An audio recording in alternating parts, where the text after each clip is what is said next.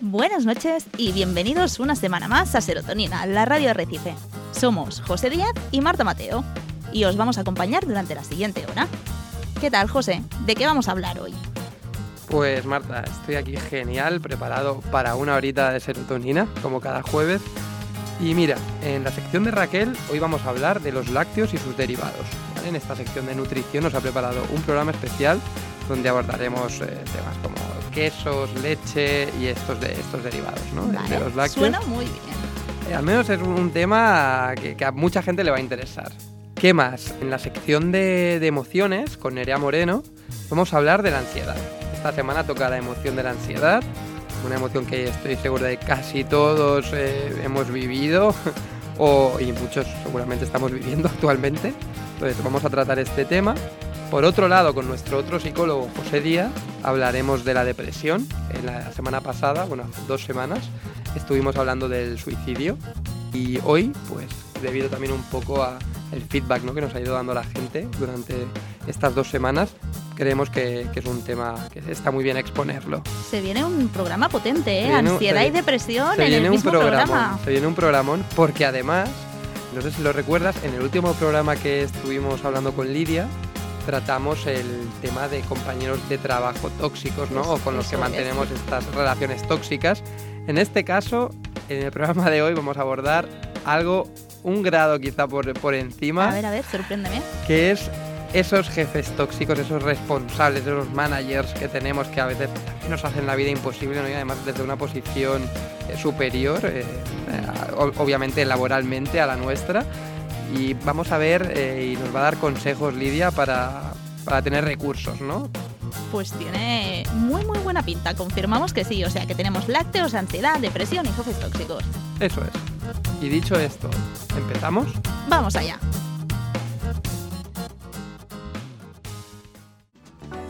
Serotonina, tu rincón de bienestar.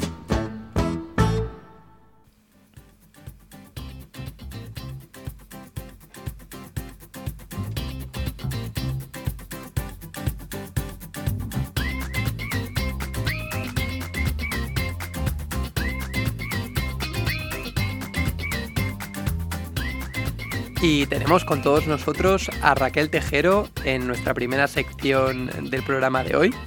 Raquel Tejero es dietista y nutricionista y en anteriores programas nos ha hablado del método del plato, de la alimentación antiinflamatoria, incluso de la crononutrición. ¿Qué nos traes esta semana, Raquel? Esta semana vamos a hablar sobre la leche y los derivados. Hola Raquel, recordad todos que la podéis seguir en Raquel Corners. ¿Y nos puedes avanzar algo del plato de esta semana? Eh, id preparando un bol para poder realizar la receta de esta semana. Pues ya lo habéis oído, tened a mano un bol. ¿Empezamos?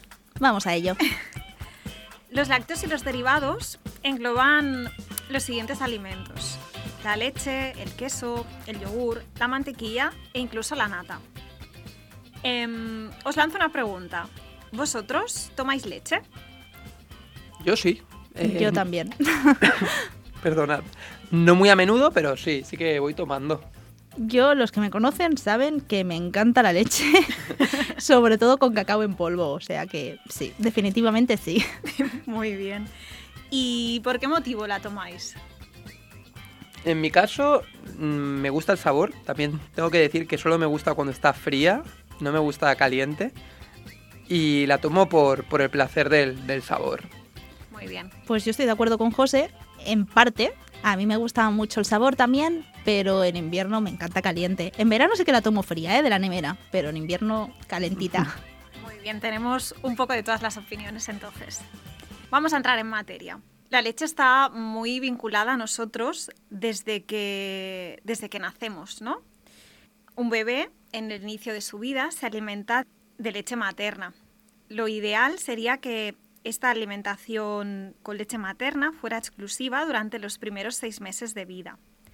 Se ha visto que la lactancia materna aporta múltiples beneficios, ¿no? entre los que se encuentra, evidentemente, establecer un vínculo afectivo entre la madre y, el bebé, ¿no? entre el hijo.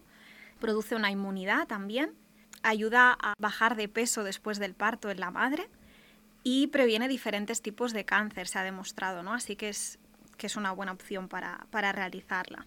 Como acabo de decir, la leche es un alimento necesario para los recién nacidos. Pero por otro lado, cuando nos vamos haciendo mayores, ¿no? al crecer, hay muchas personas que se vuelven intolerantes a la lactosa, ya que la enzima lactasa, que es la que se encarga de romper ¿no? E, este azúcar de, de la lactosa en glucosa y galactosa, pierde parte de su funcionalidad, ¿no? se, se estropea, podríamos decir.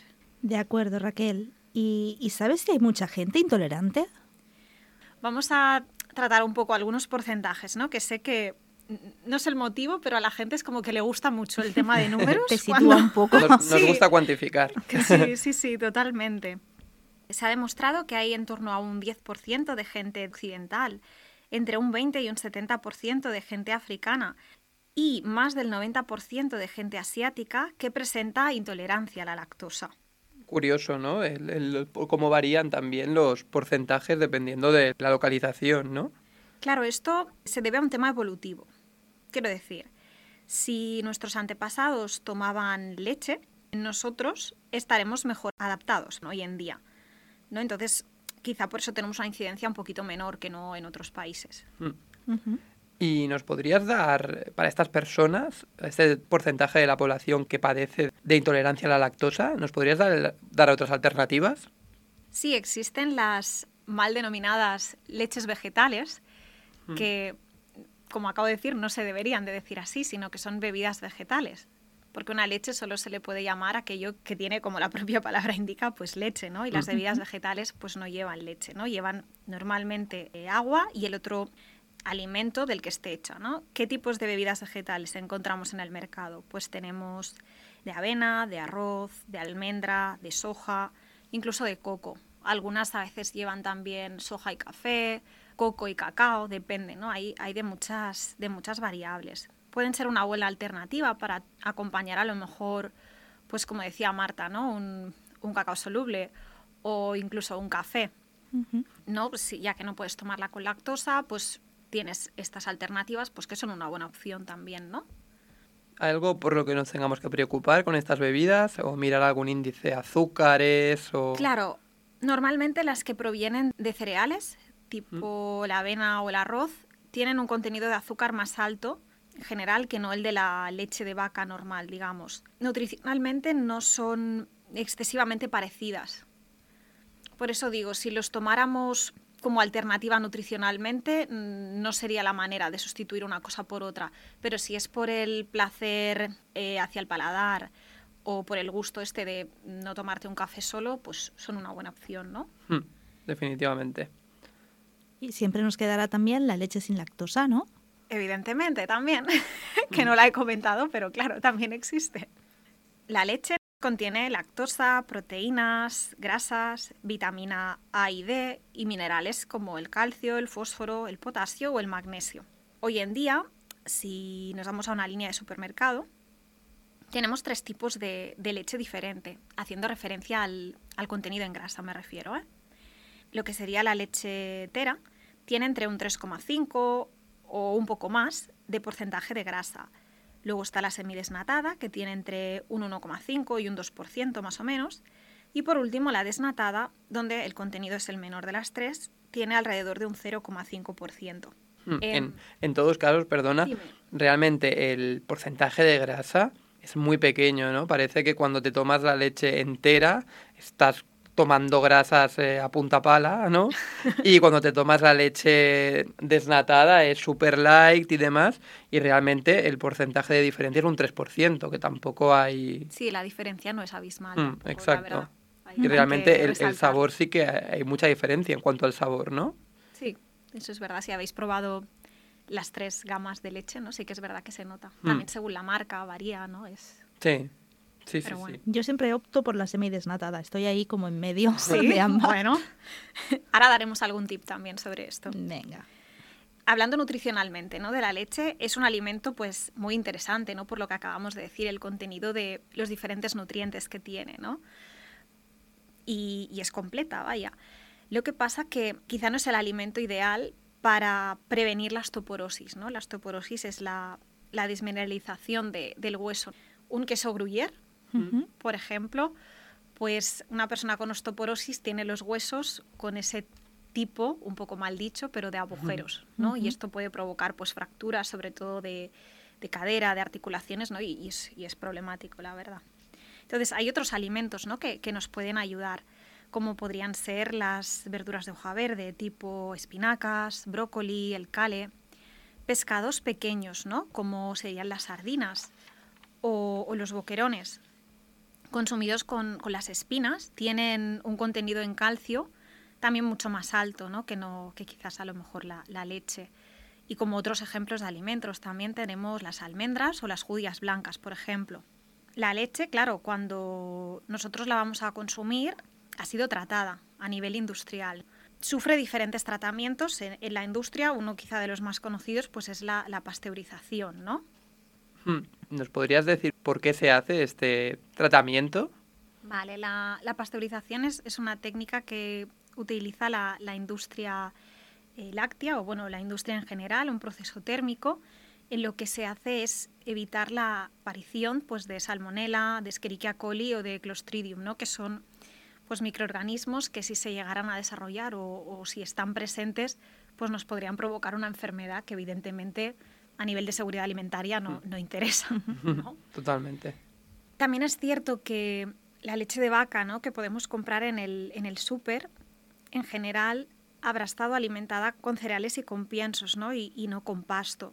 También se le ha podido administrar antibióticos, que sí que es cierto que todo esto está regulado, pero sería buena opción poder tomar la leche que sea de tipo pues, orgánico o ecológico. Soy muy consciente de que habrá mucha gente que no se pueda permitir el pagar mm. el precio que tendrá esta leche porque pues, es más elevado. Entonces he querido traer un par de consejitos ¿no? para poder tomar una, una buena elección, todo y que no sea pues, la ecológica o la orgánica. ¿no? Genial. Lo ideal sería que cuando tomemos leche de vaca, esta sea de forma eh, entera. ¿Vale? ¿Por qué digo esto? De esta manera, al consumir la leche de tipo entero, vamos a consumir las vitaminas liposolubles, que son la vitamina A y la vitamina D, y conseguiremos una mayor saciedad. ¿Qué pasa cuando nosotros tomamos una leche, por ejemplo, desnatada? ¿no? La que tiene entre un poquito menos del 0,5% de grasa. Mm. Al quitarle la grasa le estamos quitando estas vitaminas liposolubles.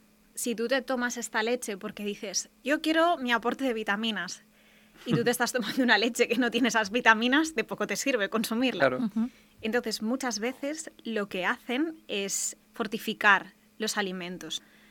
Entonces, muchas veces la, la, leche esta le han quitado la grasa, le han quitado estas vitaminas y la fortifican, que esto quiere decir que le añaden de nuevo la vitamina A y la vitamina D. Así que encuentro, en mi opinión, que quizás es un poco absurdo el decir, eh, me la compro de este tipo porque no tiene la grasa tal, pero se la han añadido que muchas veces también aumenta de precio. Así, porque claro. mientras más tratamiento... Un proceso más. Mmm, en general, ¿eh? Luego también existen otros tipos de, leches, ¿no? Tenemos quizás más conocidas aquí, la de cabra o oveja, que muchas veces se digieren mejor porque se parecen más al perfil eh, proteico de la, de la, leche humana, ¿no? Y, y, nosotros como de niños nos hemos, o bueno, de bebés nos hemos alimentado con leche humana, pues se digiere mejor por eso, porque es más parecida. Pero existen también muchas otras leches que se consumen alrededor del mundo, como son la de búfala, la de camella o la de yegua, por ejemplo, ¿no? Como, como curiosidad esto. Sí, yo lo desconocía.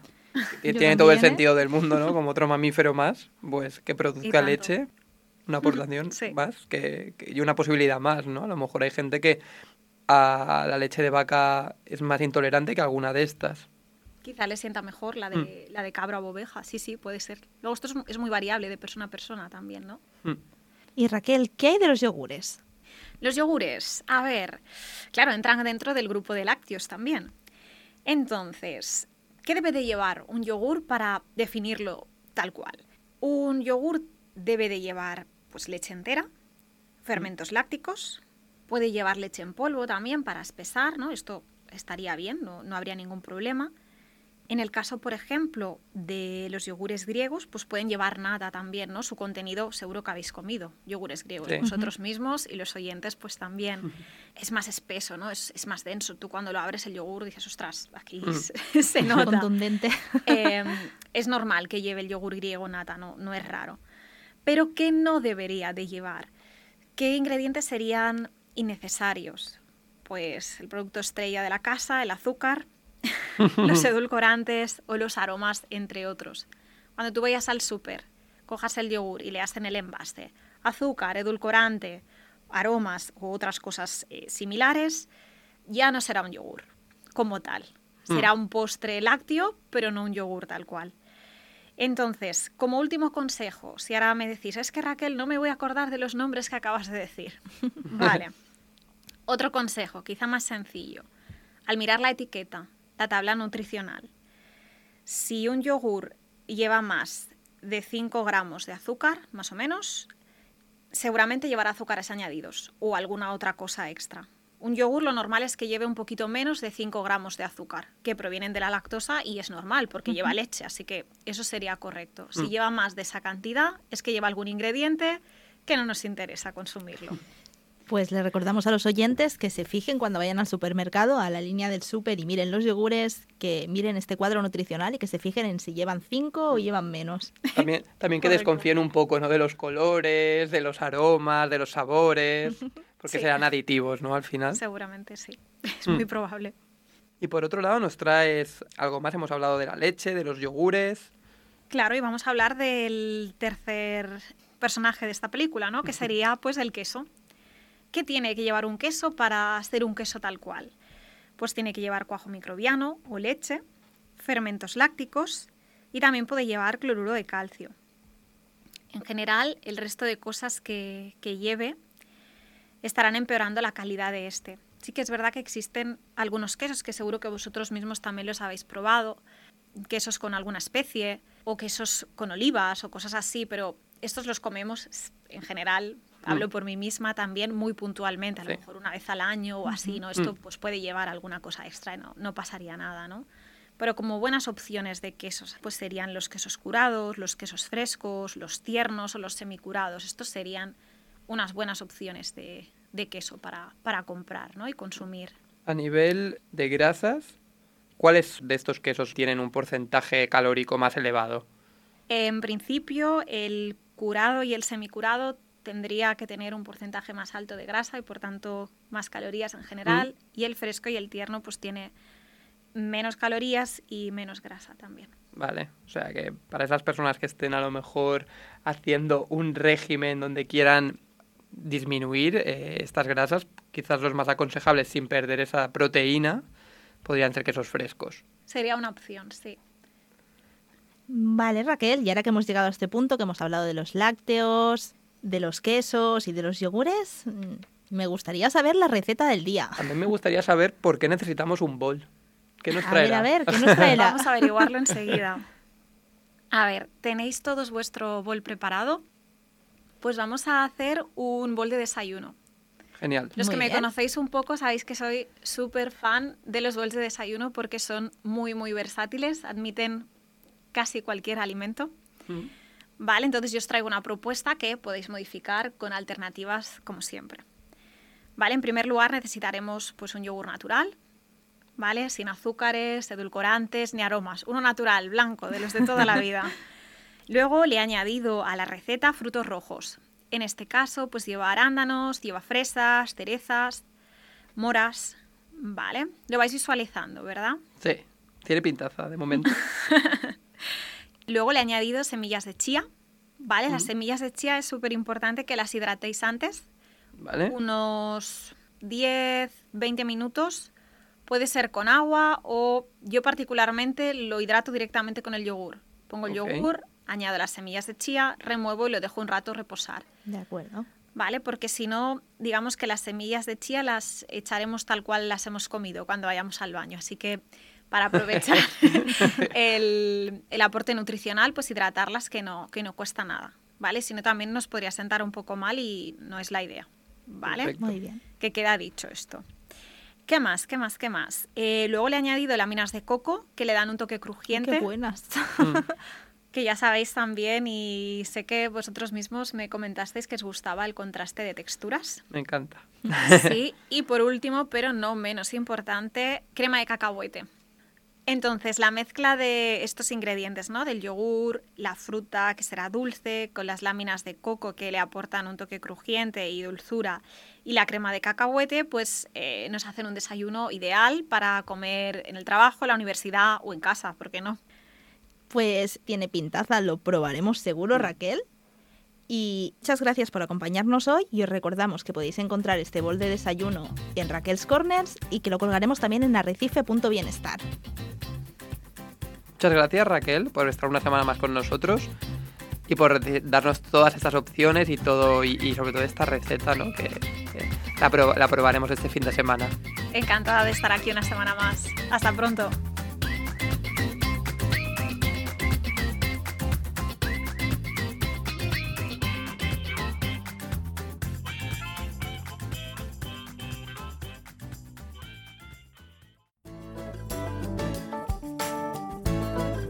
Serotonina. Los jueves a las 21.04 en radiosanfeliu.cat.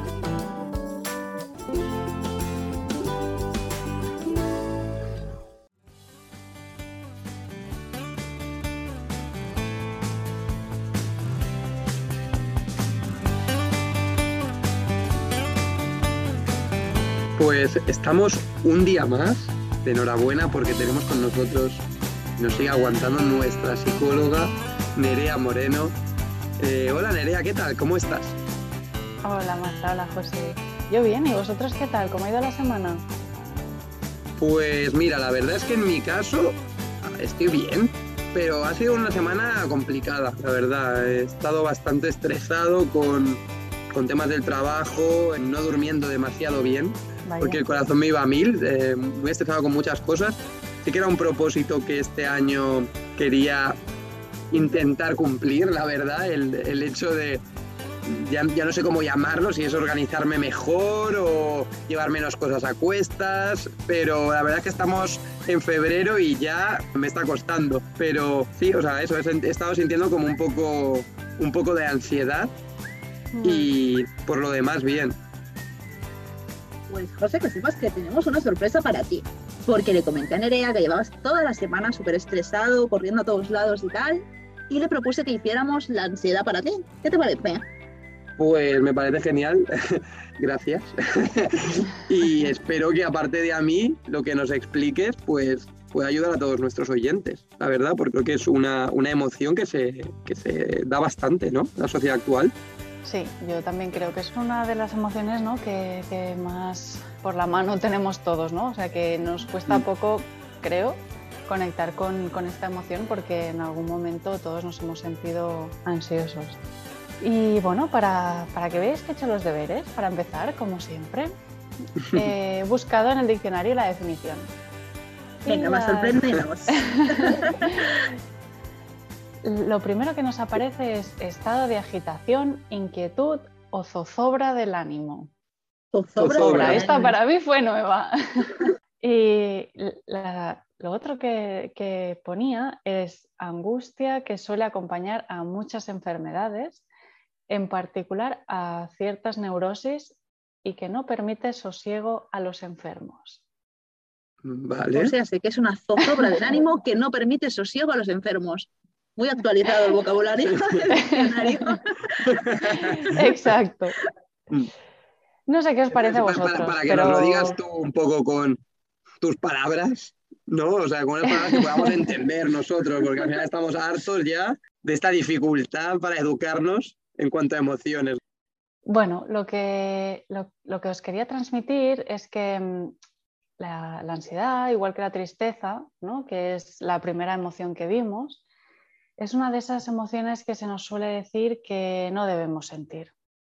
Es un poco contradictorio, ¿no? Antes estábamos diciendo como que todos la sentimos, pero a la vez es una de las, de las emociones que también más se nos dice como que no debemos sentir, ¿no?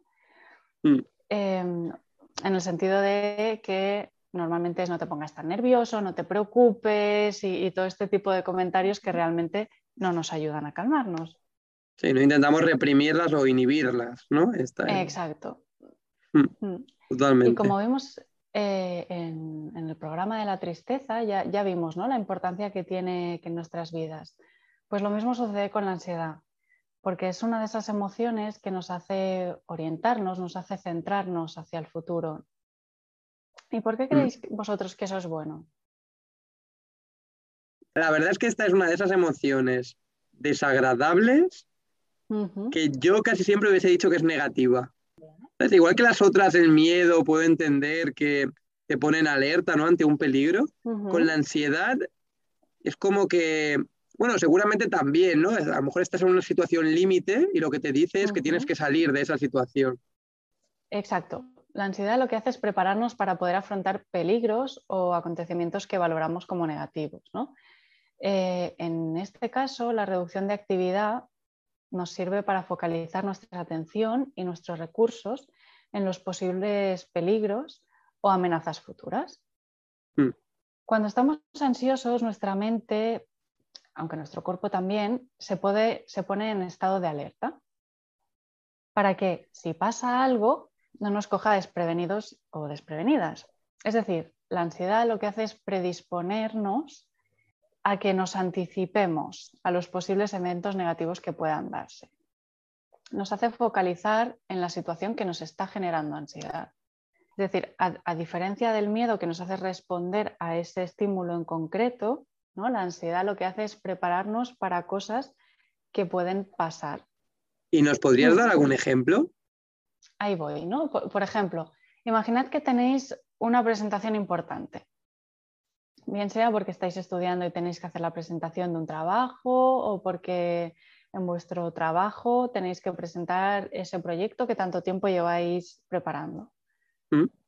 Bueno, es muy probable que el día de antes o quizá algunos días antes sintáis ansiedad. Y es verdad que, como tú decías antes, José, esa sensación es incómoda y en algunas ocasiones incluso desagradable, ¿no?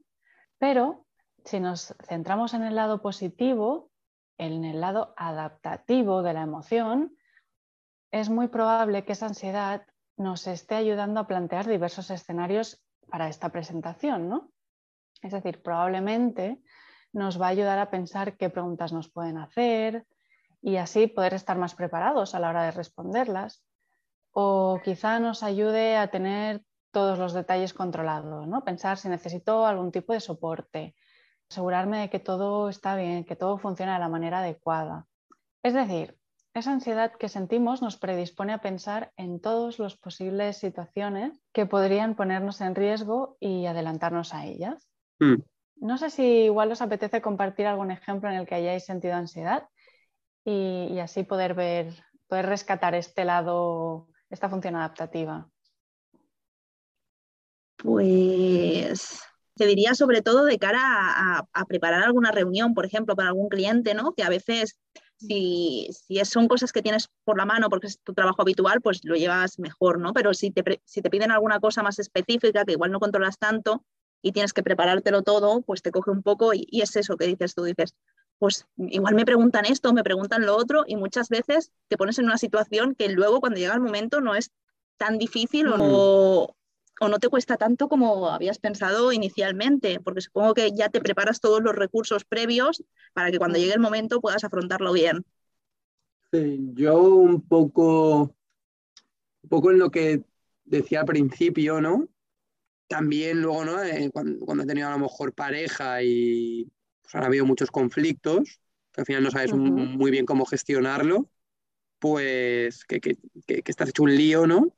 o, que haya habido una discusión importante, ¿no? Y, demás, pues ahí también a veces como que me he visto sobrepasado por la situación y me he sentido muy ansioso. Muchas gracias a los dos por compartir vuestras experiencias con todas y con todos nosotros.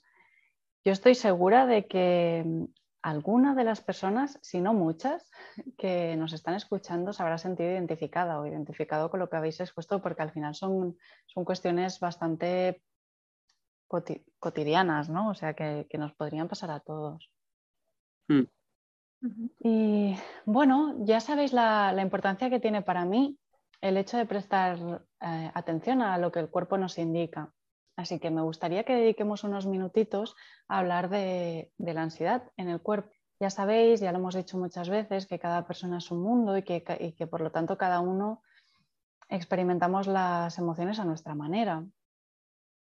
Mm. Aún así, hay algunos indicadores más o menos generales que nos pueden ayudar a identificar la ansiedad.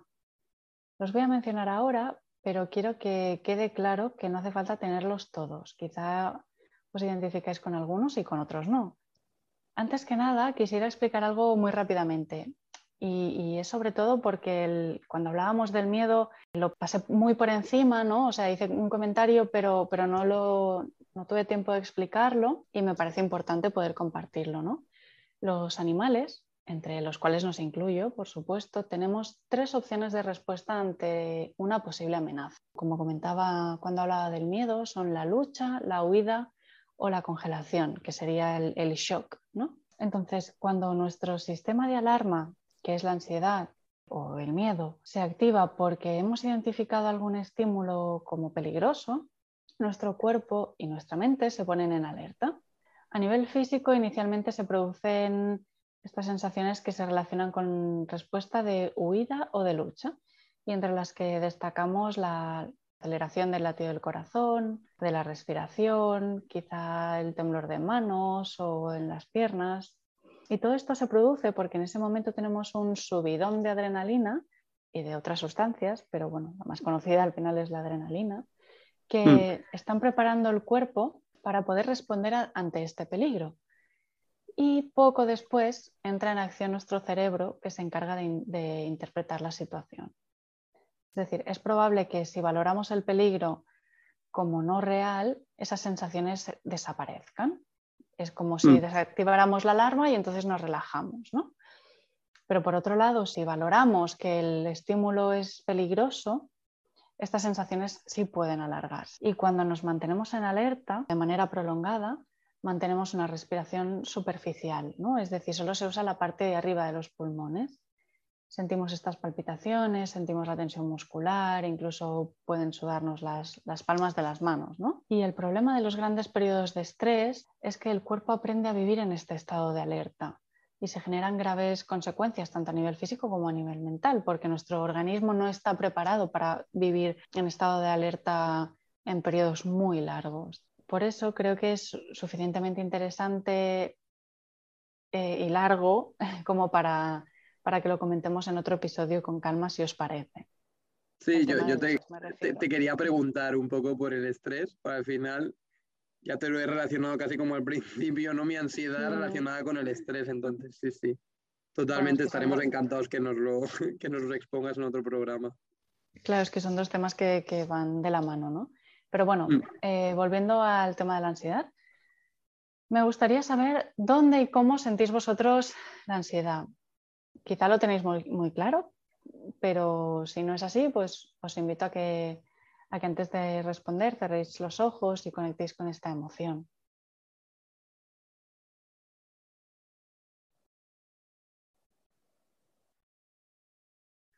Yo, en mi caso, lo noto mucho en el pecho, lo noto mucho también en la respiración, porque noto que no estoy respirando bien. O sea, ahora que me paro a pensar cinco segundos y como siempre voy acelerado, eh, noto como que tengo algo que me obstruye, ¿sabes? la respiración como que no es fluida. Mm. Esa es un poco la sensación que yo noto, como que hay una barrera y una opresión. Yo en mi caso lo identificaría tal como dices, José, una opresión en el pecho, cuando tengo como muchas cosas en la cabeza y veo que no llego a todo, o hay alguna situación que me desborda un poco, sobre todo es esa opresión en el pecho. Sí, es cierto que la opresión es, uno de los síntomas como más habituales, ¿no? que nos permite más rápido identificar la ansiedad porque es uno de los más comunes. Gracias a los mm. dos por, compartirlo.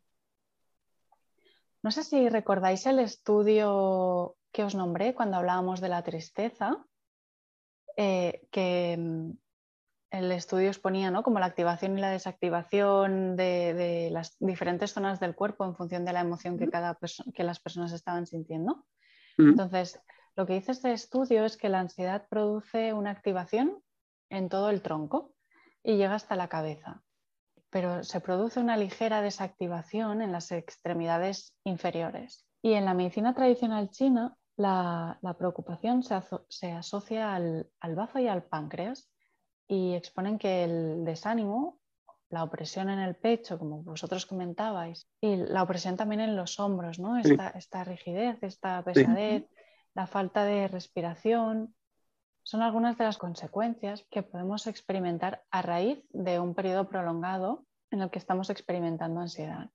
Y en este sentido me gustaría insistir en la diferencia que hay entre la, ansiedad que nos activa y nos permite ponernos en marcha, que es la, ansiedad adaptativa, ¿no? la ansiedad de, como decíamos, de pensar en todas las cosas que necesito para la presentación. No, no, me puedo olvidar de llevarme el pendrive, papeles que necesito, cualquier cosa. Mm. Y diferenciar esto de la ansiedad prolongada en el tiempo que acaba produciendo sintomatología tanto a nivel mental como físico, ¿no? Que es la que está ligada con el estrés prolongado y de lo que hablaremos en otro momento. Y ya para acabar, como sé que os gusta esto de los tips. Nos eh, encanta que traigas tips. Así es. Hoy os traigo algunos para manejar mejor la ansiedad, ¿no? Pero me gustaría hacer dos apuntes primero. Uno, mm. eh, en primer lugar, os diría que si sufrimos algunos síntomas corporales, está bien hacer un chequeo médico para descartar cualquier tipo de patología médica. Em, mm. O sea, que, no, quitemos importancia, por ejemplo, a esta opresión en el pecho o quizá un dolor más, mm, más grave que se pueda sentir en la zona del pecho, ¿no? Que, que ah, es ansiedad, es ansiedad, bueno, quizá, quizá no. En segundo lugar, lo que quisiera es recordar la importancia de pedir acompañamiento profesional cuando sentimos que algo no va bien. Exacto. Y ahora sí, ahora sí, a nivel de, tips, eh, algunas cosas que nos ayudan a manejar la ansiedad, en, en realidad son bastante básicas y probablemente os suenen todas ya. Pero bueno, creo que es importante recordar que es, es importante llevar una alimentación saludable, hacer ejercicio de manera regular, dormir las horas necesarias, o sea, tener una buena calidad y cantidad del sueño, ¿no? Dedicarnos tiempo para cuidarnos y hacer aquellas cosas que nos gustan. Eh, las técnicas de respiración van muy bien, ya lo sabéis, las técnicas de mm. relajación, ¿no? como pueden ser la meditación, la visualización o una relajación más corporal. Y como os decía, como os decía antes, la ansiedad es una emoción que nos centra en el futuro, ¿no? pensar todas esas cosas que pueden pasar o prever esos peligros. Por eso es importante que para poder manejar esta, esta ansiedad nos centremos en el presente y para anclarnos es importante que podamos organizarnos de manera realista, es decir, que establezcamos metas asequibles, asumibles, ¿no? que esto nos va a ayudar a, disminuir el malestar por todas aquellas cosas que quisiera, quisiéramos hacer y no hacemos. ¿no? esta línea, José, tú al principio del programa decías que uno de tus objetivos de, este año era estar menos, menos ansioso, ¿no? menos estresado. A mí eso me enciende la, alarma porque creo que es un objetivo como poco definido, sino un poco ambiguo. ¿no? ¿Cómo, cómo valoras tú si eso... ¿Cómo eh, conseguirlo? ¿no? Sí, primero, cómo conseguirlo y segundo, cómo valoras si realmente estás menos ansioso que, antes o no, ¿no? Porque al final es algo que, va a ir cambiando cada día. Mm. Y, a eso me refiero que es importante establecer metas a corto plazo, a medio plazo, a largo plazo, y entonces mm. ir viendo las cositas que sigamos consiguiendo, ¿no? A mí este punto, ¿no? Que comentabas, sí que me gusta mucho porque creo que es de los que más me ayuda a no sentirme ansioso. O sea, el hecho de centrarme en el presente, sobre todo con técnicas de, relajación, que no es más que en mi caso, porque soy muy nuevo en esto, o sea, os lo tengo que decir a todos, pero en mi caso sería simplemente ¿no? el controlar la respiración, el hacer ejercicios de respiración donde me tengo que estar concentrando en simplemente inhalar y exhalar. Esto me ayuda mucho a despejar la mente que en mi caso creo que es lo que me produce cierta ansiedad. Entonces, al estarme concentrado durante un tiempo simplemente en respirar, me mm. ayuda mucho a desconectar, que es lo que muchas veces creo que es necesario también. Entonces, sí que sí que me gusta porque es mm. cuando realmente me doy cuenta de lo ansioso que estoy. Cuando empiezo a poder inhalar y a exhalar de manera tranquila, sin tener que estar preocupándome por otras cosas que muchas veces es muy difícil también, es súper difícil. Yo te iba a decir que no, te iba a felicitar, te iba a decir enhorabuena, José, primero porque identificas esos momentos, segundo porque has encontrado una técnica que a ti te va bien, que en este caso es la, mm. respiración, ¿no? tomar conciencia de tu respiración. Y, en tercer lugar, también felicitarte porque eso es muy difícil, ¿no? Mm, súper difícil. y ¿eh? mantenernos, sí, mantenernos centrados en, el aquí, en el ahora, nuestra respiración es muy fácil de decir, pero bueno, cuando mm. uno se pone... Sí, sí. Sí, yo de hecho os quería proponer que, claro, esto también es un tema como muy muy amplio, ¿no? Nos podría dar para, para mucho rato. Entonces, si os apetece, si os parece bien, podemos centrarnos en otro programa en hacer como una parte más práctica igual de, técnicas de respiración, de relajación. Mm, sí, tenemos dos pendientes contigo ya por lo menos. Uno que sería el del estrés y otro el de cómo combatir ese estrés también y de, técnicas de relajación. Claro, yo me estoy asegurando, yo me estoy asegurando aquí el seguir semana tras semana con vosotros. La tienes asegurada. No te preocupes, que, la es tuya. y por último, ahora ya sí, antes de, despedirme, lo que os quería recordar es lo importante que es que nos hablemos de manera amable, que seamos compasivos y compasivas con nosotros mismos y que podamos eso, hablarnos, eh, igual que hablaríamos a un buen amigo, a un familiar, ¿no? Es, mm. eh, Muchas veces es una práctica que nos cuesta mucho, pero creo que es algo imprescindible a la hora de poder calmarnos y mm. de poder centrarnos. Totalmente, ¿no? Al final tenemos que hablarnos como a la persona que más queremos. Y a la persona que más queremos no la maltrataríamos ni, ni nos estaríamos machacando, no, no, la machacaríamos continuamente, ¿no? Entonces, ¿por qué no hacer lo mismo con nosotros? Final esa compasión ¿no? que decías tú, esa ternura mm. por ti mismo es fundamental. Pues sí. Bueno, Nerea, pues muchas gracias por ilustrarnos o por educarnos sobre las emociones una semana más y muchas gracias por formar parte del equipo Serotonina. Mm. Muchas gracias por tus consejos también, que creo que tanto a mí como a muchísimas personas que nos escuchan y que nos leen en nuestro blog también cada semana, creo que les va a ayudar un montón. Y de hecho, en cuanto ampliemos los temas con la relajación y con el tema del estrés, creo que, será de, de muchísima ayuda. Así que muchísimas gracias. Una semana más y nos vemos a la próxima. Muchas gracias a vosotros por permitirme estar aquí y nos vemos la próxima semana. Adiós. Luego.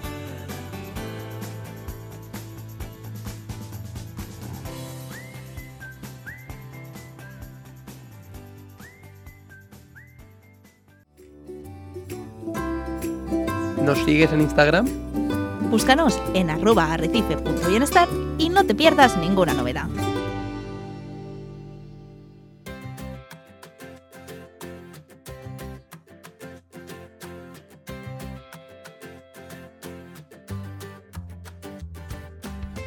Dada la buena acogida y los comentarios tan positivos sobre el programa anterior, donde abordamos un tema tan importante y difícil como el del suicidio, hemos decidido dedicar un programa más a abordar ciertas cuestiones que en el programa anterior no dio tiempo a hablar.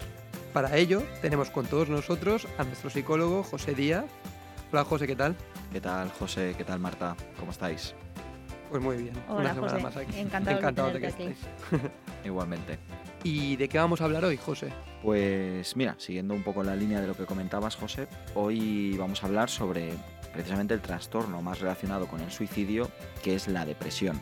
También hablaremos sobre tristeza, ¿no? ¿Qué diferencia hay entre estos dos términos que en muchas ocasiones se confunden bastante? Hay que entender ya de primeras que la depresión no es lo mismo que sentir mucha tristeza y es importante diferenciarlo para evitar etiquetajes y sobrediagnósticos innecesarios. Aprovechamos para recordaros que anteriormente ya comentamos con Nerea el tema de la tristeza, pero lo tratamos como emoción y hoy sí que vamos a darle otro enfoque. José, ¿nos puedes explicar qué diferencia la depresión de sentir mucha tristeza? Para empezar, las diferencias entre tristeza y depresión no solo se tienen que ver con la, con la, parte de expresión emocional, sino que también tiene que ver con las causas psicológicas y psicofisiológicas que dan pie a cada una de ellas. Entonces, a modo de, resumen, eh, hablaremos de algunos puntos básicos para saber cuándo estamos ante una persona que siente tristeza, una persona triste, o bien ante alguien que padece un trastorno depresivo El primer punto, y más importante, la depresión es un trastorno mental y la tristeza es un síntoma que puede aparecer en la depresión, pero eso no significa que, estar triste es tener depresión. Y la depresión al final tiene muchos otros síntomas como son pues, la apatía, la angustia, un sentimiento de desesperanza, por ejemplo. Esto que dices es verdad, pero muchas personas piensan que la tristeza es un trastorno mental. ¿Qué opinión tienes tú al respecto? Mi opinión es que la tristeza no es un trastorno mental, ¿vale? Como decía antes, o sea, está bien planteada porque es verdad que mucha gente a veces se confunde porque no es un trastorno mental, pero sí es un estado mental, ¿vale? Mm. Que habitualmente es pasajero, es decir, es una reacción psicológica ante algo que, que, nos ha hecho daño o ante unas circunstancias difíciles de las que nos parece complicado escapar, por ejemplo. Entonces, bueno, tanto yo como Nerea ya hemos hablado sobre las emociones y recuerdo, ¿no? Este tema de que la tristeza no es algo malo, mm. es una sensación desagradable que no es lo mismo, pero que debemos permitirnos sentirla en momentos concretos, como por ejemplo si fallece una persona que, es querida por nosotros, eh, no podemos reprimir esa tristeza porque eso pues, nos lleva a acumular y esa emoción eh, tener por seguro que saldrá por alguna parte en algún momento. Vale, eh, siguiendo un poco en la línea que estábamos comentando, como otro punto importante que diferencia la tristeza de la depresión sería la abulia. ¿Vale? Que imagino que muchos de vosotros no tendréis ni idea de, qué es la bulia, ¿vale? Porque la verdad es que es una palabra bastante rara. Yo no la había oído nunca. me, lo, creo, me lo creo, ¿vale? Pero básicamente la bulia eh, es una característica de las personas con depresión y que afecta dejándolas totalmente o parcialmente incapacitadas para enfrentarse a la vida diaria. Desde puede ser ir al trabajo como levantarse por la mañana para ir a comprar. ¿vale? De algún modo las personas con depresión eh, sienten que no hay nada por lo que, por lo que merezca la pena moverse y actúan con ese, con ese pensamiento en mente. Les falta como iniciativa ¿no? para hacer lo más básico, como puede ser, por ejemplo, lavarse los dientes por la mañana o incluso peinarse. Por eso es importante dejar claro que la bulia y, estos distintos efectos en la, en la, conducta de las personas con depresión no es algo que escojan por sí mismas. La, la, causa de estas manifestaciones conductuales se encuentra en el, en el deterioro del sistema nervioso y aunque la bulia pueda aparecer tanto en personas que están tristes como en personas con depresión, la diferencia real se encuentra en que las personas depresivas presentan esta apatía extrema habitualmente durante meses, ¿vale? Para que os hagáis una idea, según el DSM-5, que es, bueno, es un manual para diagnosticar trastornos mentales, básicamente, para diagnosticar que una, una, persona tiene depresión, tiene que haber pasado seis meses, tiene que haber estado al menos seis meses sintiéndose así. ¿vale? Por eso se habla de, la diferencia de tristeza y depresión. Muchas veces tiene que ver con el tiempo en el que se produce esa apatía, ¿vale? que apatía es, el, síntoma este de abulia que os comentaba. Mm. Y para acabar de entenderlo y que quede claro a los oyentes, ¿nos podrías dar un ejemplo visual donde se pueda ver la diferencia entre depresión y, tristeza? Sí. Mirad, algo que yo suelo explicar eh, a algunos de mis pacientes para que se entienda la diferencia precisamente entre estos dos conceptos es que os tenéis que imaginar que vais por un, por un sendero, por la montaña, por ejemplo, un camino, y delante de vosotros os encontráis una piedra enorme que es más grande que vosotros, ¿vale? La tenéis justo delante. Entonces, si yo tengo herramientas para que en algún momento de mi día yo pueda sortear esa piedra, ya sea por los lados, escarbando debajo, debajo de la piedra o escalándola, es decir, si yo hay momentos durante el día en, las que, en los que yo puedo tener una capacidad suficiente como para hacer algo con esa piedra que tengo delante, entonces estamos ante tristeza. Es decir, momentos puntuales en mi día en, los que yo me siento incapaz de seguir adelante o de hacer, de hacer cosas, ¿no? como por ejemplo cosas cotidianas como comentaba antes. En cambio, si tienes depresión, cuando te encuentras frente a esa piedra, esa piedra tan grande, tan enorme que te impide el paso, no puedes hacer nada. Es decir, durante tu día, durante tu semana, durante meses, eres incapaz de buscar una salida, eres incapaz de, buscar o de motivarte o de tener la energía suficiente para poder cruzar esa piedra, saltarla o ir por los lados, lo que sea, o ni siquiera de pensar qué herramientas tengo, qué herramientas poseo, qué, cualidades tengo para poder sortear o hacer frente a esa piedra. Esa sería más o menos un ejemplo así un poco práctico. Pues muchas gracias porque creo que queda muchísimo más claro que, con la teoría propiamente. Al, final es quedarse paralizado, ¿no? Exacto. Hmm. Bueno, paral- paralizado sin recursos, ¿no? Mm. Sin ganas o sin motivación. Ujú. Mm.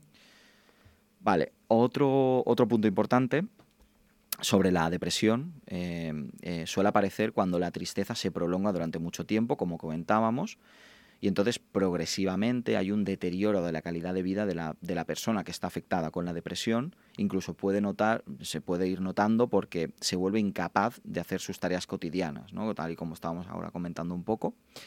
Esto quiere decir que si se siente tristeza durante demasiado tiempo y llegamos a estar inmersos en lo que nos provoca esa emoción, es cuando se empieza realmente a desarrollar ese cuadro depresivo. ¿Y hay alguna explicación gráfica también, como la otra nos ha sido tan útil?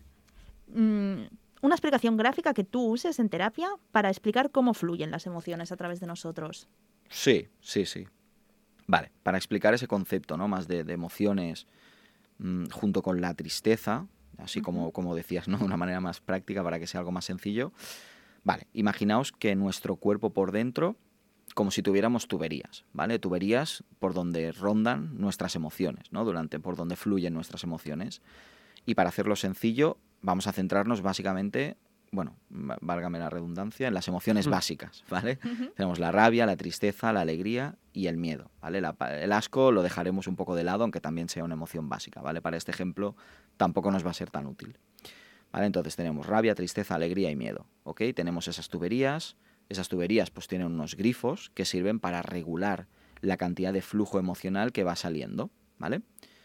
Lo adaptativo aquí sería tener esos grifos siempre preparados para que puedan estar abiertos cuando se necesite, pero para eso se necesita tener una muy buena inteligencia emocional, para saber cómo yo gestiono ese flujo que está saliendo de la emoción que sea. Es decir, tener esa capacidad de cómo yo respondo adaptativamente frente a esa emoción que está saliendo por, por ese grifo, ¿no? por esa tubería. Si estamos acostumbrados a tratar con nuestras emociones, sabremos cómo graduar la cantidad de flujo emocional que sale para que ni por un lado, o sea, para que no estemos en los extremos, ¿no? Que por un lado no se desborde, ni que se quede atrapado sin poder salir de ese, de ese grifo. Entonces, os voy a preguntar, teniendo en mente esta metáfora, ¿qué creéis que pasa si uno de los grifos de las emociones, pongamos la tristeza, está cerrado y no dejamos que salga esa tristeza? Pues yo lo que pienso es que al final estallará la tubería, ¿no? Podría ser, o sea, al final tiene que salir por algún lado, Vale, entonces o, o rompe por otro lado o Rompe por otro lado. Mm, Muy bien, esa sería un poco la clave. Es decir, si no permitimos que la emoción que transita por esa tubería salga adecuadamente, lo que probablemente suceda es que tenga que salir por otro lado. Porque esas tuberías están interconectadas con otras emociones. Si la tristeza, por ejemplo, no sale porque no estamos acostumbrados a sentir tristeza o no queremos sentir tristeza y bloqueamos esa sensación, el flujo de esa emoción vuelve hacia atrás, como pasa con el agua, ¿no? Mm. Y por ejemplo, pues puede pasar que salga por el grifo de la rabia, ya que se puede dar el caso que, pues, que nos sintamos más cómodos mostrando enfado que mostrando, que mostrando tristeza. ¿No? Me siento con mayor comodidad para dar salida a esa, a esa tristeza a través de la rabia. Y muchas veces esto también se vincula con conductas violentas, ¿no? Personas que sienten mucha rabia y expresan o ejercen mucha violencia, en, sobre todo en relaciones, cuando se explora lo suficiente, al final se puede ver que lo que hay ahí es tristeza, no rabia. Pero como sentir la tristeza puede hacer que uno se sienta débil, que uno se sienta vulnerable, pues de alguna forma hacemos que ese flujo de emociones se canalice por otra vía, lo cual es una solución muy poco adaptativa. Y ahora también aprovecho para preguntaros, ¿qué pasaría si tengo todos los grifos de mis emociones cerrados? Pues yo creo en este caso que tendríamos un colapso emocional, porque al final no somos robots, ¿no? Y nos convertiríamos como un poco en psicópatas. Básicamente. vale, pero si no eres psicópata, lo que al final pasaría es que eso se acumularía durante un tiempo, ¿vale? Es decir, podemos aguantar durante cierto tiempo, aquí cada persona tiene diferentes capacidades para ello, pero llegará un punto que no podremos aguantar eso más, ¿vale? Normalmente ya digo que no suele ser demasiado tiempo, ¿vale? Y nos pasaría lo que vimos en programas anteriores, ¿no? Como esto com- comentaba Marta, del colapso emocional, desbordamiento emocional, y ahí es, eh, en ese momento es cuando, cuando el grifo a veces explota y está tan abierto porque ha reventado de tal forma que no tenemos manera de parar ese flujo de emociones y si a eso le sumamos que es tristeza la que predomina, fácilmente con el tiempo se puede caer en una depresión, ¿no? porque ese flujo no tenemos manera de retener esa tristeza y, no para de salir, no para de salir ese, agua, ¿no? esa agua metafórica que es la, tristeza. Entonces, sabiendo todo esto, ¿qué creéis que podemos hacer? ¿Cómo, cómo podemos prevenir llegar a, este punto?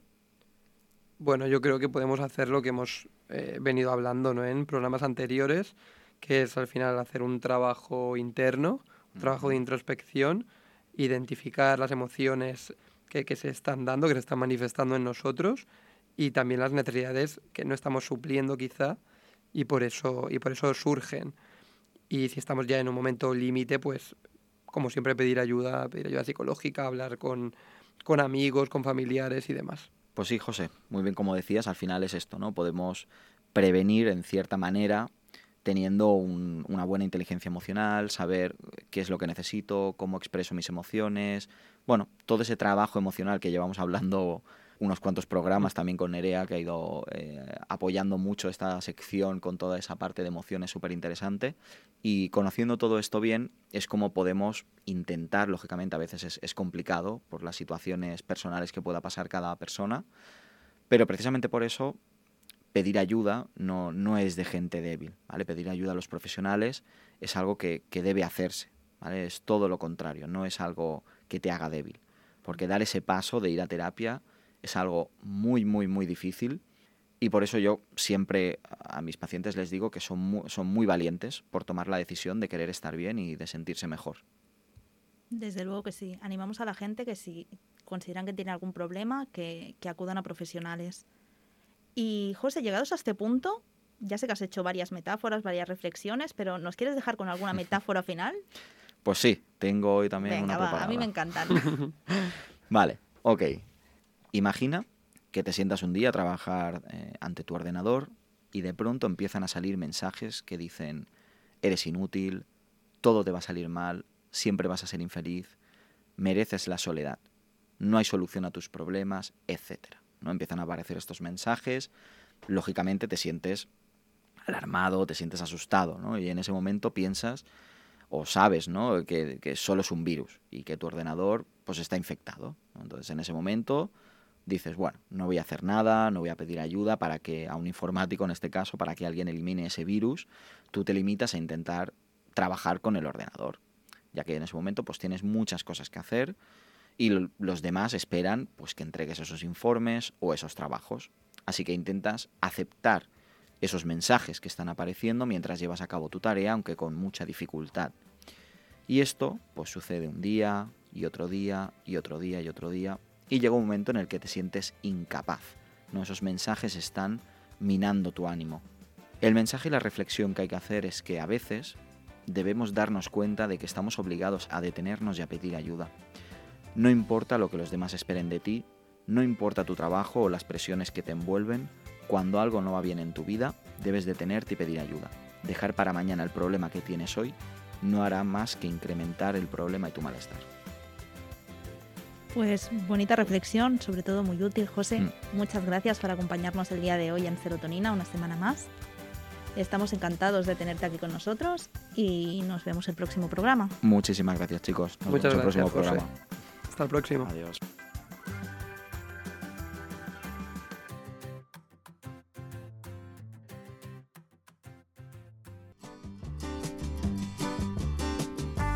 Dedícate tiempo a ti escucha serotonina y deja de lado tus preocupaciones.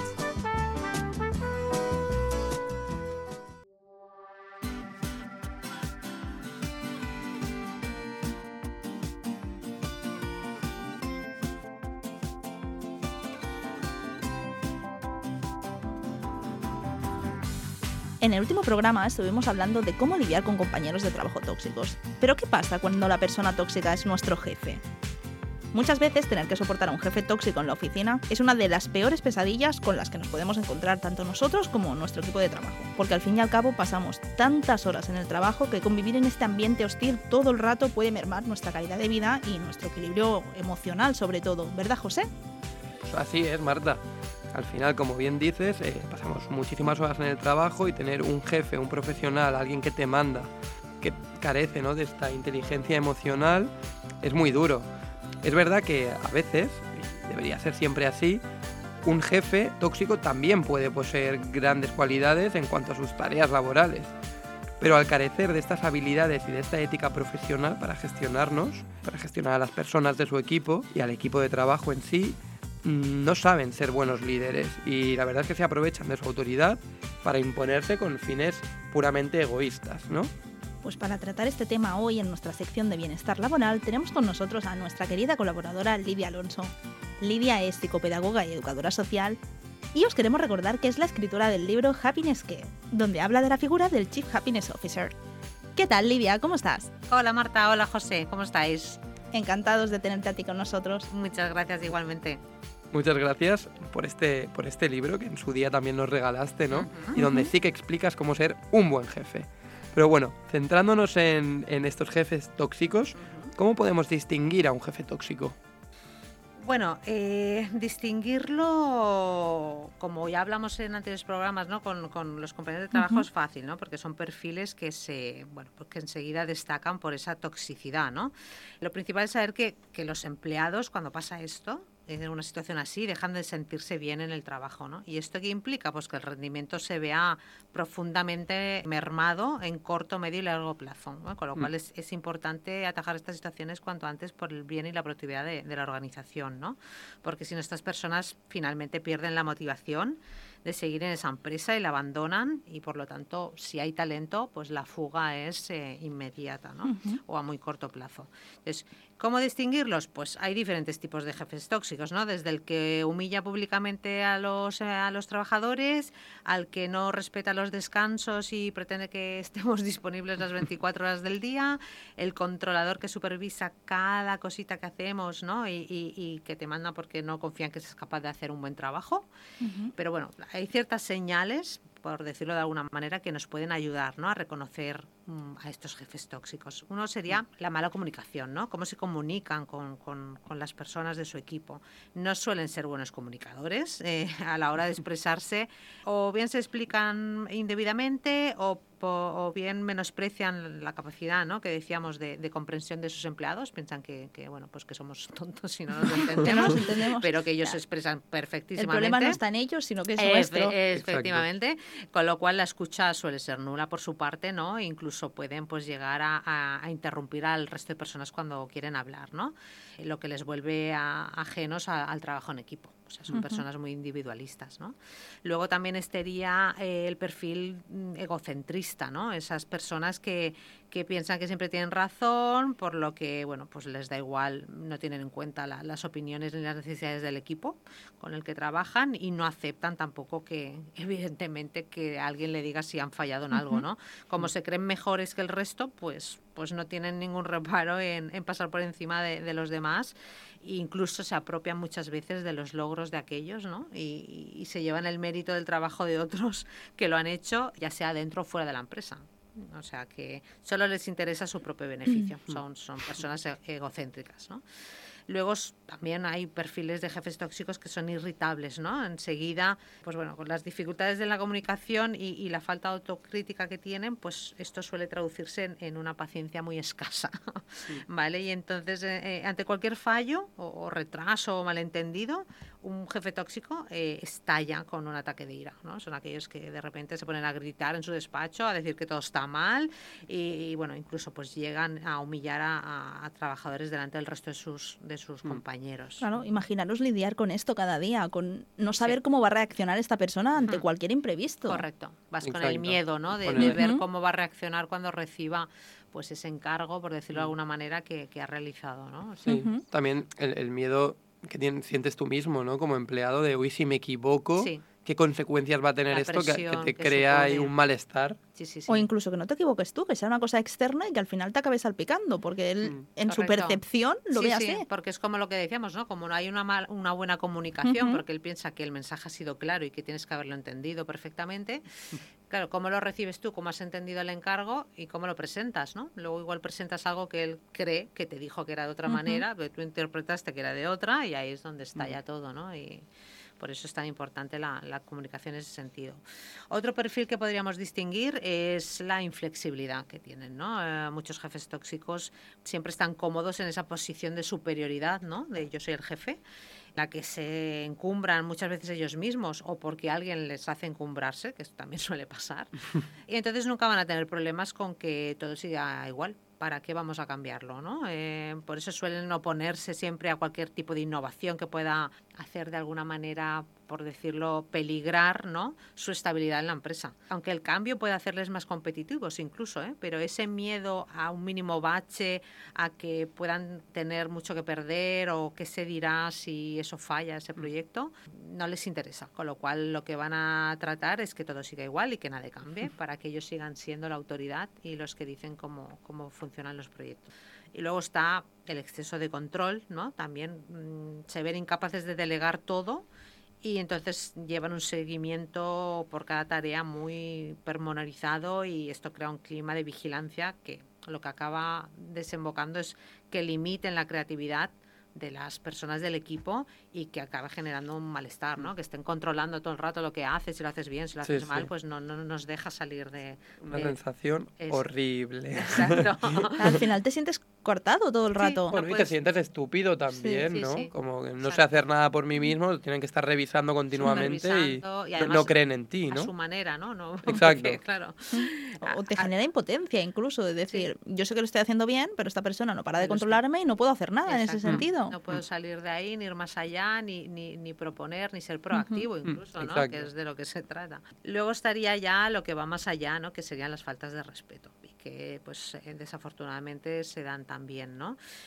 podríamos decir que es de inteligencia escasa, ¿no? de, inteligencia emocional muy escasa, que demuestran muchos de estos jefes, mm. que les lleva a perder esta perspectiva de que sus, sus, trabajadores son seres humanos, ¿no? con la misma dignidad que él y que por tanto merecen un respeto, ¿no? Pero bueno, la creencia en ellos mismos de que son superiores a los demás, pues les puede llevar a esta humillación y hacer comentarios pues malintencionados o, discriminatorios o hacer gestos o, o bueno, pues menospreciar directamente el trabajo de los demás. Y luego estaría también, pues como ya habíamos comentado también, que, con, que te puede pasar con compañeros de trabajo, está el jefe manipulador, ¿no? Que bueno, pues eh, pueden ser muy inteligentes en otros aspectos, pero no son capaces de, manejar una inteligencia emocional con, su equipo y son capaces de, manejar a otras personas, ¿no? incluso del propio equipo de, trabajo, ya no hablamos de otros departamentos o demás, sino de su propio equipo de trabajo, utilizando ese mecanismo como la culpa o el victimismo y pues no solo manipulan a veces a esas personas, sino pues que son capaces también de, revertir cualquier situación para echar la culpa de sus errores a otros, ¿no? Y, salir ellos airosos y dado que, responderles puede ser el comienzo de una nueva humillación, pues ellos siguen en la rueda, de hacer ver que el culpable es el otro, que ellos lo hacen todo bien y que además, aunque no fuese así, como es el jefe, está bien. No bajan del burro, vamos. Yo, yo añadiría una, una más para distinguir a tu jefe tóxico yo creo que es la falta de admiración. Muchas veces, el, por todo lo que has comentado en el resto de puntos, eso te genera que aunque sea el jefe que ha llevado mejor la empresa a, nivel, a nivel económico, te hace desconectar mucho ¿no? de, tu jefe y puedes pensar que... Exacto, y de tu empresa, que es lo peor. Entonces, claro, puedes reconocer ¿no? X méritos que haya podido tener, pero al final es una persona con la que tú no quieres ni trabajar, ni la admiras y no te gustaría ser como ella, ¿no? Y al final, aunque cada uno tenemos que sentirnos muy bien con cómo somos, yo creo que en el ámbito laboral siempre es muy bueno que tu jefe sea un referente de lo que, de, de, cómo ser, cómo lidiar con un equipo, para también tú saber tener, un referente para fijarte ¿no? y para crecer dentro de la empresa. Que sean líderes realmente, ¿no? y no jefes, que la palabra cada vez queda más obsoleta, ¿no? pero que sean ese, ese eh, o sea, que tengan esa capacidad de liderazgo donde lo importante no son ellos, sino son los logros del equipo por rinde de la empresa, ¿no? Pero claro, estamos hablando de un perfil tóxico que es incapaz de tener esa mm. visión. Para mí mm. eso es muy importante y también la gratitud, porque al fin y al cabo si esa persona está ahí, y mm. está liderando el equipo es porque el equipo tira hacia adelante, porque si todo fuera mal, al final es más fácil, como en los equipos deportivos, al final es más fácil cambiar al entrenador que todo el equipo. Por supuesto. Entonces, pues me parece importante que valore al resto del equipo y que agradezca su trabajo para que la gente se sienta valorada y sobre todo que, que reciban un feedback positivo. Sí Lo que pasa que es lo que hablábamos, le- les impide, ¿no? Esas, esas, bueno, pues esas actitudes que tienen intrínsecas, ¿no? Por decirlo de alguna manera, les impide tener esa visión. Ellos se creen que son los mejores, están por encima de todo y los demás no valen nada. Entonces es muy difícil que un jefe tóxico llegue a estas conclusiones, ¿no? Que estamos comentando. Y si somos conscientes de que tenemos ya un, un jefe tóxico que tiene algunas de estas características, una o varias, puede ser. ¿cómo afectaría este jefe tóxico a su equipo? Bueno, pues eh, obviamente tener un jefe tóxico tiene graves consecuencias sobre la salud mental de los trabajadores, ¿no? Porque al final es una actitud que se repite mucho en el tiempo, teniendo en cuenta que esto no nos hace sentir bien, nos hace sentir que somos menos productivos, que no aportamos valor a la empresa y demás, pues esto acaba afectándonos, ¿no? Eh, de hecho, estas situaciones lamentablemente se dan más de, de lo, de lo que se puede creer. La Universidad de Stanford llegó a la conclusión con un estudio que realizó que las personas que trabajan sumidas en este ambiente tóxico tienen un 50% más de probabilidades de padecer problemas de salud mental que aquellos que trabajan en un ambiente sano. Imaginaos, ¿eh? mía, ¿eh? un 50%, es, es muchísimo.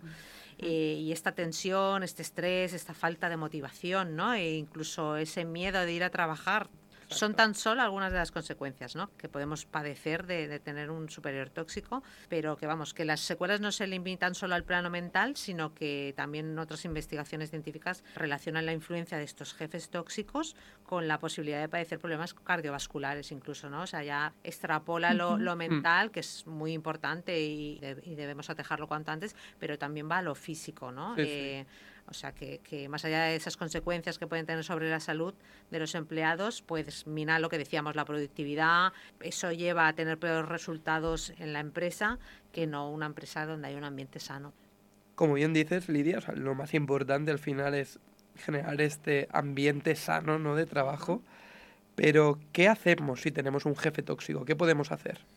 Pues sí, es importante, es importante saberlo porque, pues, desafortunadamente se dice que cuatro de cada diez jefes tienen algún rasgo de liderazgo tóxico. Eso es un 40%, es muchísimo. Es Madre muchísimo, ¿eh? Es Madre muchísimo, mía. sí, sí. Con lo cual, pues seguramente cualquiera de los oyentes que nos estén escuchando habrán pasado por la situación o estarán pasando por ella, ¿no? Entonces yo las recomendaciones que daría es, en primer lugar, no tener miedo, ¿no? A, a comentar lo que, lo que estamos sintiendo, ¿no? A comentarlo con otras personas, que no nos lo callemos, la situación que estamos viviendo de, de- de acoso o, o de la situación que se esté dando en ese momento, ¿no? Eh, quizá pensemos que, que podemos estar exagerando y que en realidad mm, tampoco es tan grave, pero a veces hablar con otros compañeros y comprobar que no- a lo mejor no somos el la única persona ¿no? que se siente maltratada, entre comillas, por nuestros superiores, pues nos puede ayudar a reunir esas fuerzas ¿no? para, para poner fin al, al problema, para atajarlo y que cuantos a veces cuantos más seamos no la empresa si se está dando a más de una persona pues más peso tendrá ante cualquier queja que podamos realizar no para hacer frente a esa negatividad que se da en, en nuestro en nuestro entorno de trabajo pues bueno intentemos mm, centrarnos en aspectos positivos de nuestra vida, ¿no? Nuestra familia, nuestros amigos, aquello que nos hace sentir bien, nuestros hobbies y bueno, expresar sobre todo eso, que no nos lo callemos, que expresemos abiertamente lo que sentimos en esos entornos seguros de los que hablamos y bueno, pues encontrar tiempo para lo que nos gusta, lo que nos motiva e intentar no llevarnos esa presión del trabajo a casa, ¿no? Porque al final si no, pues aún se alarga más la situación, ya, ya más de las horas que pasamos el trabajo, si lo llevas a casa aún pues lo estiras más, ¿no? Y, y, bueno, pues ese estrés que provocan esas exigencias de, de nuestros superiores no, no deberíamos extraspolarlas, ¿no? Recordarnos que no tenemos obligación de, de trabajar más allá de, de, de, esas horas que estamos en la oficina, por mucho, por lo que hablábamos, ¿no? De esos jefes que te piden un, un trabajo 24-7 y que tenemos que descansar correctamente, desconectar y una mente ocupada por el trabajo 24 horas irremediablemente está estresada y es lo que te tenemos que tratar de evitar, ya no solo por tener un jefe tóxico, sino esto también va para aquellos que están muy contentos en su trabajo, pues no es insano, ¿no? Estar 24 horas pensando en el trabajo. Si nada de esto funciona, pues entonces evidentemente nuestra salud mental es lo más importante y deberíamos plantearnos dejar el, el trabajo, ¿no? si solo la posibilidad de pensar que tenemos que hacerlo nos genera más estrés, pues es lo que hablábamos también en, en anteriores programas ¿no? con los compañeros, pues intentar avanzarnos a esa situación e ir buscando tener ya otra búsqueda activa para cambiar de empleo. Al final, es lo que decimos siempre, ¿no? Eh, son situaciones muy difíciles de gestionar porque cada persona tiene una realidad y seguramente si has llegado al punto de, de este estrés y de, de esta insatisfacción, ¿no? Con tu trabajo o incluso de tenerle miedo a tu jefe, es porque no es una cosa reciente, sino que es una cosa que ya... Continuada en el tiempo. Exacto, Sí, que sí. ya viene rodando desde hace semanas o meses Ujú. y en algunos casos incluso años, por desgracia. Sí, Pero al final, como dices tú, Lidia, o sea, lo más importante es poner nuestra salud mental, e incluso muchas veces física, para que no traspase, no extrapole a, a- a nuestra salud física también, en el primer lugar, ¿no? correcto. Y salir de ahí, pedir ayuda, hablar con nuestros compañeros, hablar Sí. con nuestros familiares, con nuestros amigos, explicar la situación, buscar apoyo siempre, intentar salir de esa empresa en cuanto podamos Correcto. Sí. intentar salir de allí porque al final es algo que, que nos va minando, ¿no? Sí. Te mina la autoestima y es muy difícil luego salir de allí. Cuando ya Correcto. es- Sí, porque a has- veces derivan depresiones, ¿no? en ansiedades que cuesta tiempo recuperar y que al final lo más importante somos nosotros y nuestra salud mental y física, por supuesto, eso no Mm. tiene precio, así que trabajo siempre se acaba encontrando antes o después y lo importante es salvaguardar nuestra salud. Exacto. También eso, habladlo con recursos humanos, e intentad llegar a un acuerdo con la empresa, porque aquí hablamos de jefes en general, como un manager, no es el jefe, no es el administrador de la empresa, sino Bueno, puede serlo también. que también puede serlo, sí. pero que, que puede ser también el, el jefe de tu departamento y demás. Y aparte de esto, te quería preguntar, igual que en el caso de relaciones tóxicas con compañeros, Sí.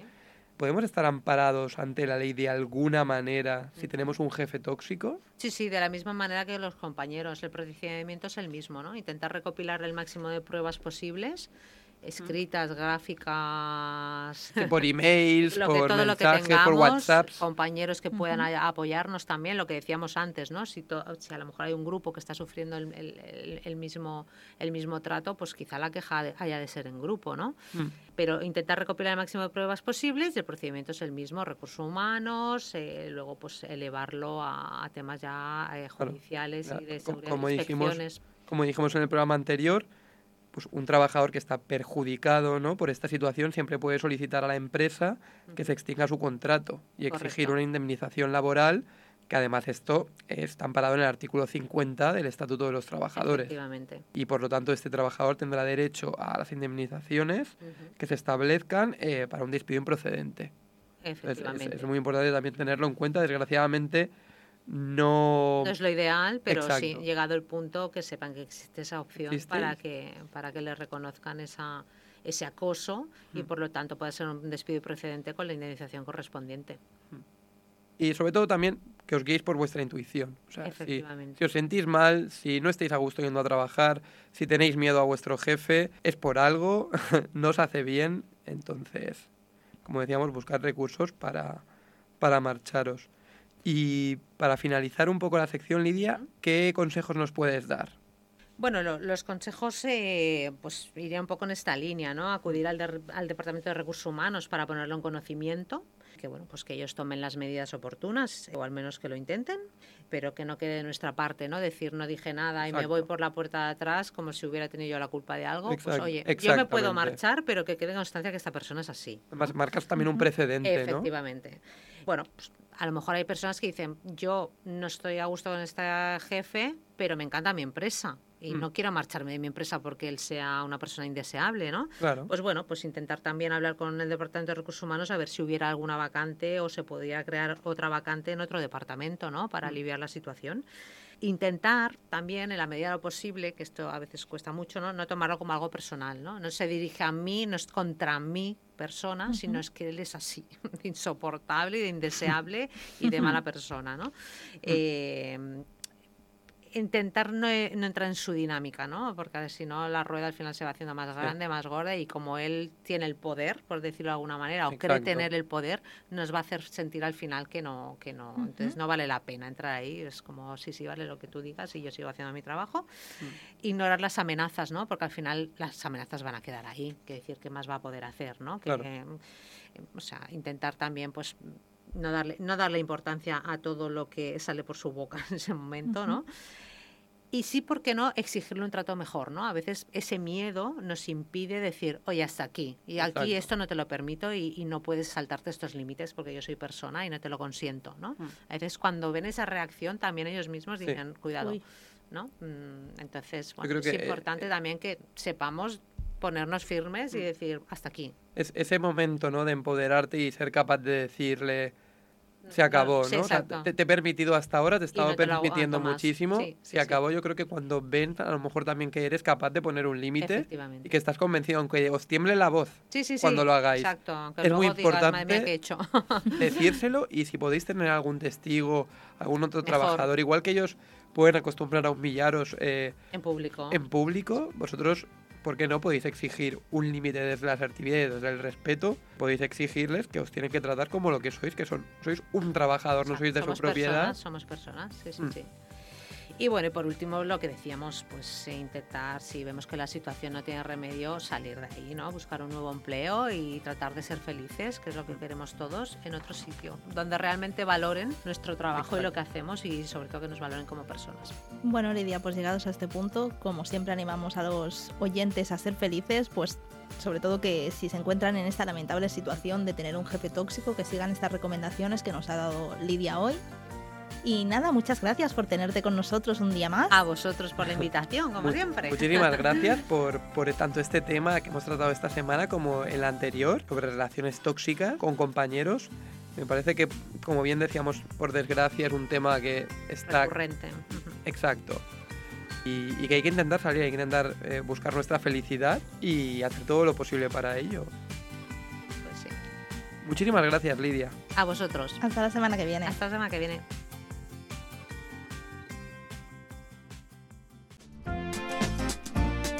Serotonina, la radio de Arrecife.